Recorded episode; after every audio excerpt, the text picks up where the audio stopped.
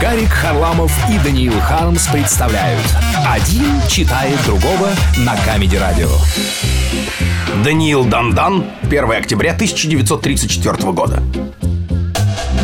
Однажды господин Кондратьев попал в американский шкаф для платьев И там провел 4 дня. На пятый вся его родня едва держалась на ногах. Но в это время Ба-ба-бах! Скатили шкаф по лестнице и по ступенькам до земли И в тот же день в Америку на пароходе увезли Злодейство, скажете?